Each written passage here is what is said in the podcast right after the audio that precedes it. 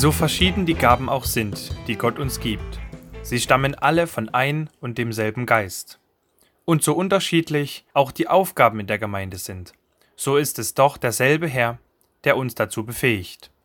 So steht es im ersten Korintherbrief im Kapitel 12, die Verse 4 und 5. Gott, unser Herr, hat uns allen individuelle Fähigkeiten gegeben. Darunter zählt auch die Gabe der Leitung. Passend dazu geht es in der nun beginnenden Themenreihe um das Leiten. Im Zuge dessen wollen wir heute die Gelegenheit nutzen, um etwas über unsere persönlichen Fähigkeiten nachzudenken. Dazu sei eine kurze Geschichte aus Nick Riptons Buch Gottes unfassbare Wege an den Anfang gestellt. Mein Vater war kein Mann vieler Worte. In all den Jahren, die wir in Afrika gewesen waren, hatte ich einen einzigen Brief von ihm bekommen.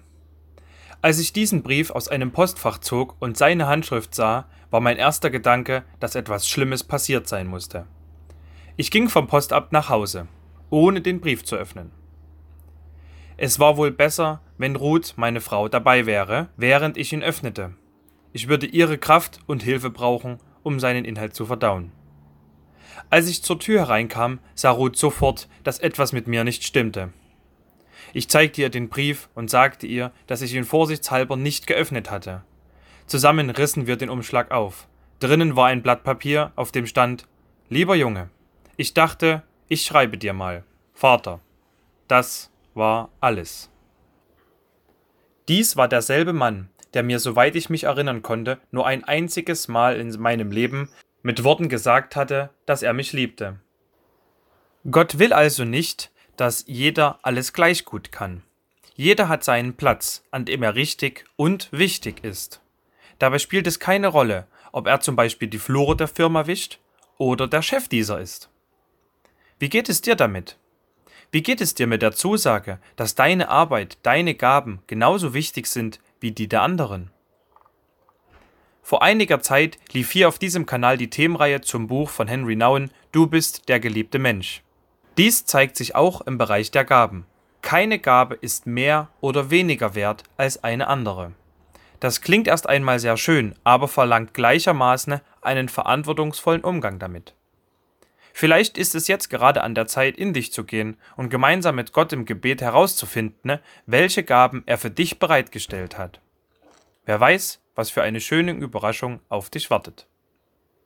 Gleichsam sind wir aufgerufen, für unsere Mitmenschen da zu sein. So steht im 1. Korinther 12 in den Versen 25 und 26 folgendes. Nach seinem Willen soll unser Leib nämlich eine untrennbare Einheit sein, in der jeder einzelne Körperteil für den anderen da ist.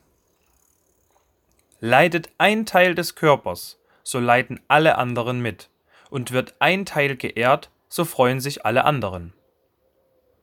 Wir sind somit berufen, für unsere Mitmenschen da zu sein, wie wir es für uns selbst sein wollen. Wann hast du das letzte Mal geschaut, wie es deinem Partner, deiner Nachbarin oder deiner Arbeitskollegin geht?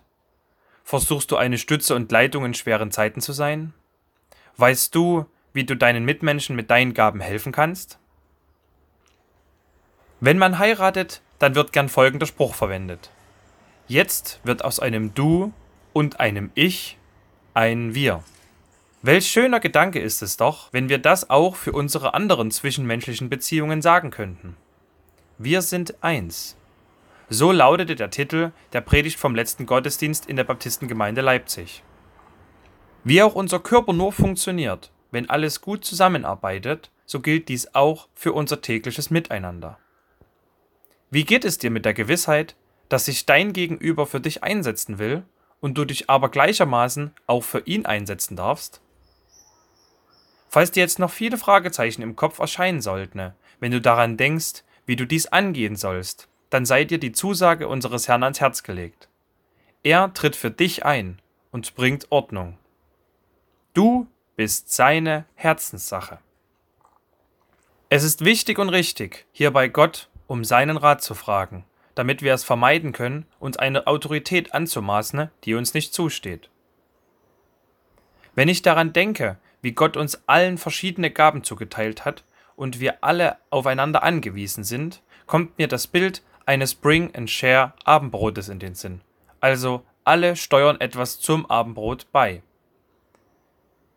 Wenn sich nicht abgesprochen wird und jeder nur an sich denkt, dann kann es sein, dass es am Ende nur fünf Brote gibt und nichts dazu. Das macht zwar auch satt, jedoch nicht so viel Spaß.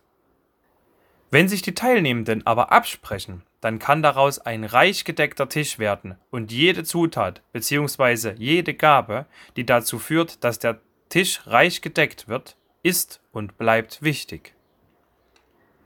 Ich wünsche dir viel Spaß beim drüber nachdenken, was du das nächste Mal zum Bring and Share beisteuerst.